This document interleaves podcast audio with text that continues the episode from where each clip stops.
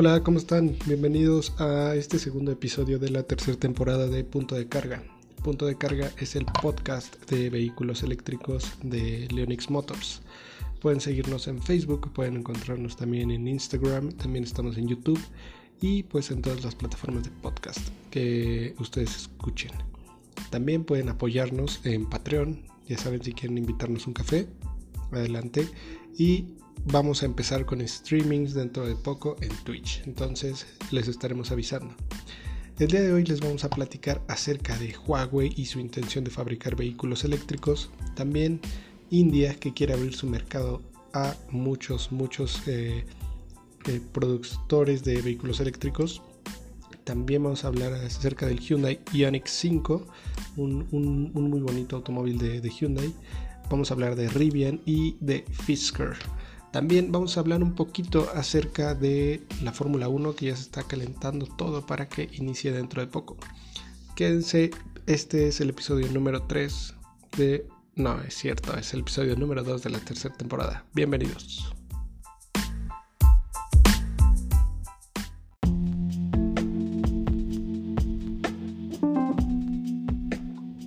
Bien, pues comencemos. Hace apenas unos días se presentó el Hyundai Ioniq 5, eh, este vehículo que nos recuerda a un mítico modelo de la marca, pero eh, totalmente enfocado en la movilidad eléctrica.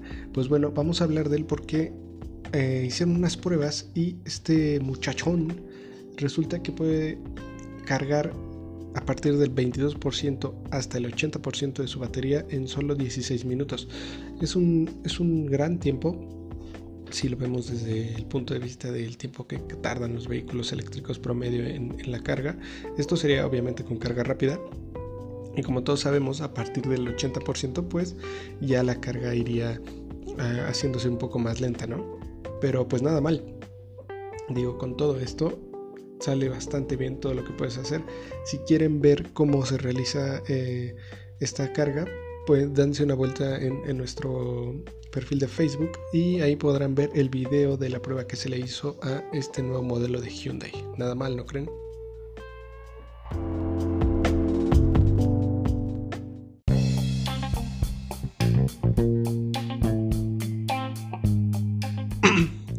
Y siguiendo, pues ahora vamos a platicar de Rivian. ¿Quién es Rivian? Pues esta compañía, esta startup de Estados Unidos que este año planea sacar sus pickup, la RT1 y su SUV RS1. Bueno, además actualmente cuentan con un importante contrato con uno de sus principales inversores, eh, el cual es Amazon, y ese contrato es para suministrar un total de 100.000 furgonetas eh, totalmente eléctricas para el reparto y la, logística de Amazon a lo largo de esta década. Eh, si esto no es, suficiente, pues también esta compañía bastante joven está buscando un lugar para construir una fábrica de coches eléctricos en Europa. Ese mercado tiene, para ese mercado, perdón, tiene previsto lanzar un modelo de dimensiones más compactas que sus propuestas de Estados Unidos. Pero también por otro lado, no hay que olvidar que tiene un acuerdo con Ford para el desarrollo conjunto de tecnología eléctrica.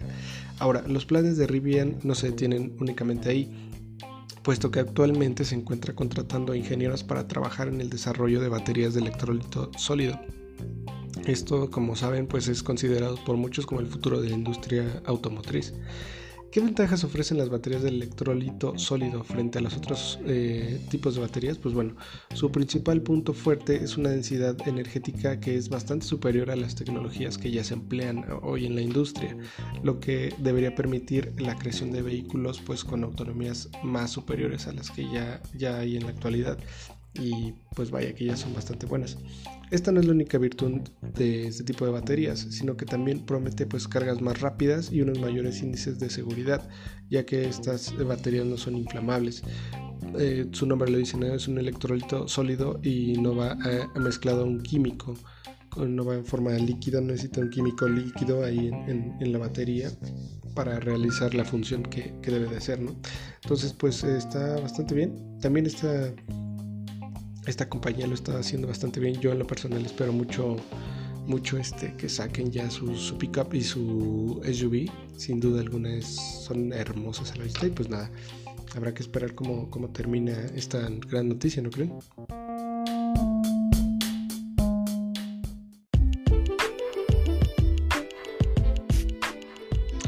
Y ahora este muchacho Fisker, si ya hemos, si ustedes no recuerdan, pues bueno, rápido, hablamos de él ya en algunos podcasts pasados.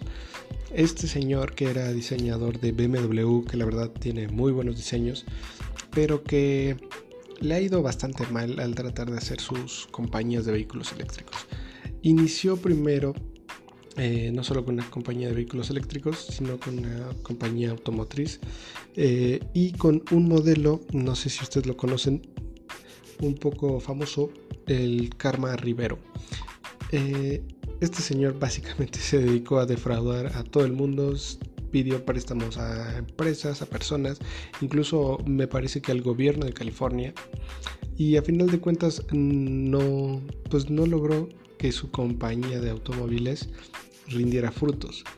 Ahora, eh, pues está intentando, no sé si hacer lo mismo de nuevo, pero yo no confío en él, yo no confiaría en él, perdón.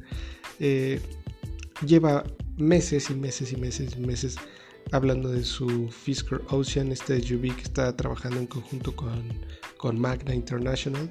Pero la realidad es que pues no, no simplemente está vendiendo humo, ¿no? Simplemente es un gran turco de marketing pero en realidad no termina nada. Como les platico, lo que inició con Karma al final fue un desastre y tuvo que entrar, entrar perdón, una empresa china a, rescatarlo y pues son ahora ellos los que poseen toda la tecnología y todo ese tipo de los vehículos de Karma Automotive. Entonces, pues tengan cuidado si a ustedes les interesa o están interesados en este tipo de vehículos. La verdad es que no pinta nada bien. Y es que ahora eh, Fisker anunció que abandona el desarrollo de sus baterías de electrolito sólido. O sea, tampoco se puede confiar en algo y en una persona así, sobre todo si está recibiendo este tipo de información. Entonces, ojo ahí muchachos.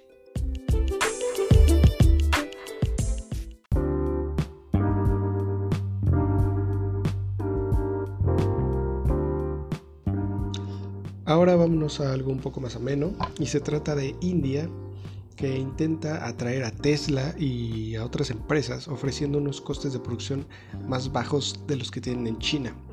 No es un secreto que la India se está convirtiendo tal vez en, en la empresa, no en la empresa, ¿no? sino en el sitio de manufactura más grande de todo el mundo. Muchas empresas están yéndose de China a la India por muchos motivos. El primero es que la mano de obra es más barata, está dentro de la región asiática, entonces en temas logísticos tiene bastante cercanía con China, que es el principal proveedor de materia prima para cualquier tipo de, manufactura. Eh, la mano de obra debe de ser muy, muy, muy barata y hay un excedente de personas que buscan un trabajo, que necesitan un trabajo en la India y también el gobierno se ha puesto las pilas y ha visto eh, la oportunidad que hay ahí de inversión y está atrayendo a muchas, muchas empresas, por ejemplo Xiaomi y todas, eh, todas las empresas subsidiarias de ella, por ejemplo Poco o muchas empresas que se dedican a la fabricación de teléfonos inteligentes como Foxconn, como eh, Pegasus me parece, un sinfín de empresas están yéndose hacia ella. Y pues bueno, ahora les platico que recientemente Tesla registró en India la empresa Tesla India Motors and Energy PVT LTD. Eh, el paso previo a su introducción en este mercado que tiene un gran potencial. Todo parece indicar que las operaciones del fabricante en el país asiático estarán iniciando a mediados de este 2021, comenzando con la importación y venta del Model 3 Model 3, llamémoslo así. Ahora, la compañía también podría estar interesada en crear una fábrica allá en la India. El ministro de Transporte del país, Natin Dakiri, pues declaró que el gobierno estaría dispuesto a ofrecer incentivos y los incentivos que sean necesarios para que los costes de producción fueran menores que en China. No hay que perder de vista a India, o sea, ahí sin duda alguna está sucediendo algo, algo muy, muy importante, temas de manufactura. Entonces, eh, la verdad es una gran noticia para los amigos de la India.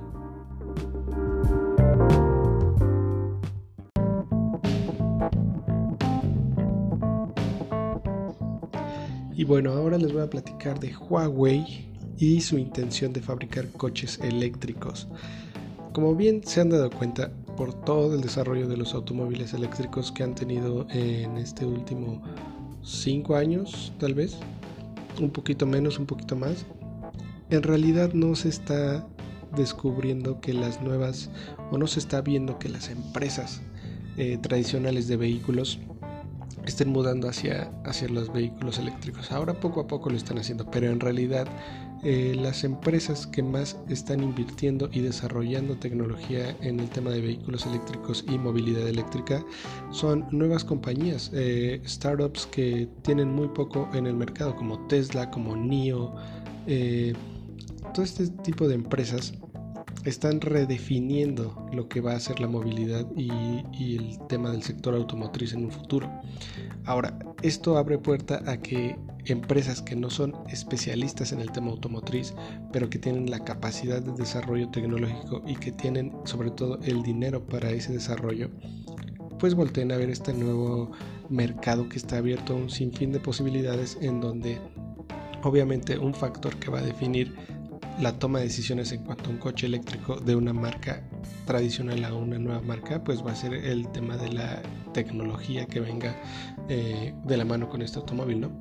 Pues bueno, ahora platicando de esto, Reuters eh, publica que desde China el gigante de las telecomunicaciones Huawei estaría preparado para hacer su entrada por la puerta grande en la producción de autos eléctricos.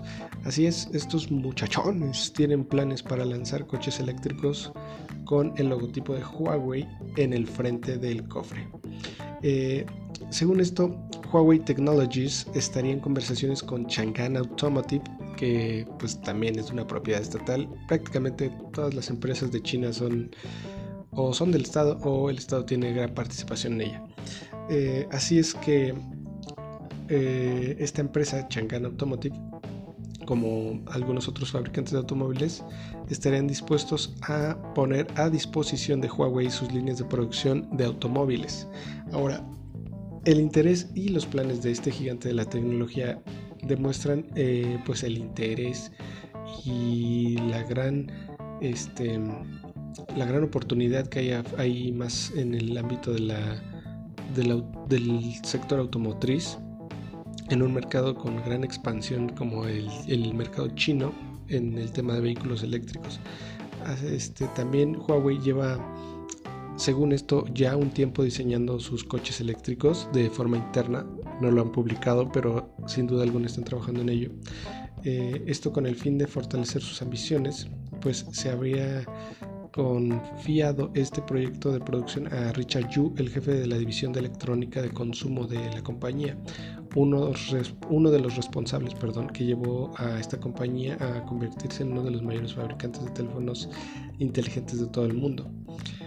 No es un, una, no es un secreto que Huawei puso a temblar a Estados Unidos en temas de tecnología, no solo en en celulares, ¿no? Es toda la red 5G, toda la infraestructura y el poder que tienen y todo el desarrollo tecnológico que tienen. Ahora, si eso hizo con las telecomunicaciones de Estados Unidos, ahora imagínense lo que pueden hacer con el sector automotriz de Estados Unidos, y no solo de Estados Unidos, sino del mundo, porque es un hecho que la movilidad eléctrica será adoptada sí o sí, pero las personas o en este caso las empresas que se adapten mejor a ofrecer una nueva oferta muy atractiva con buena tecnología a un buen precio pues sin duda alguna eh, las empresas tradicionales están ahí en riesgo y sin duda alguna están sufriendo ¿no? ¿qué les parece esta jugada de parte de Huawei? ¿ustedes qué otro eh, otra empresa de tecnología creen que esté trabajando también en su vehículo eléctrico? Déjenlo saber en los comentarios.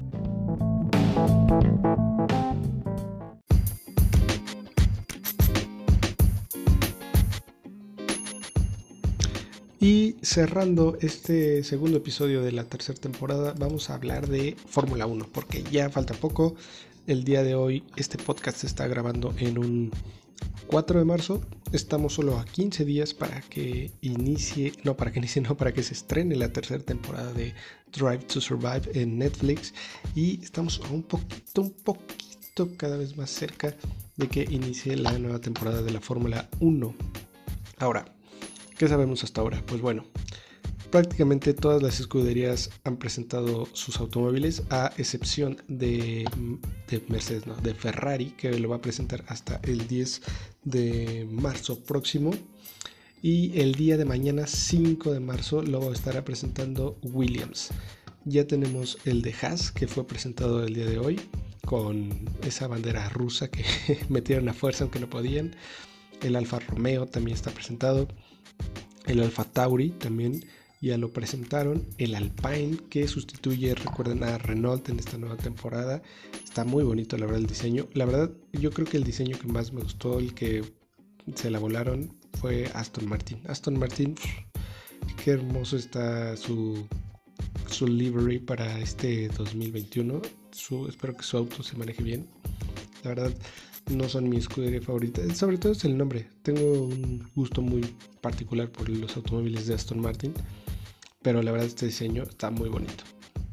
Eh, también McLaren presentó su automóvil con unos pequeños cambios. Eh, el Red Bull también unos ligeros cambios. Prácticamente es el mismo automóvil de la temporada pasada.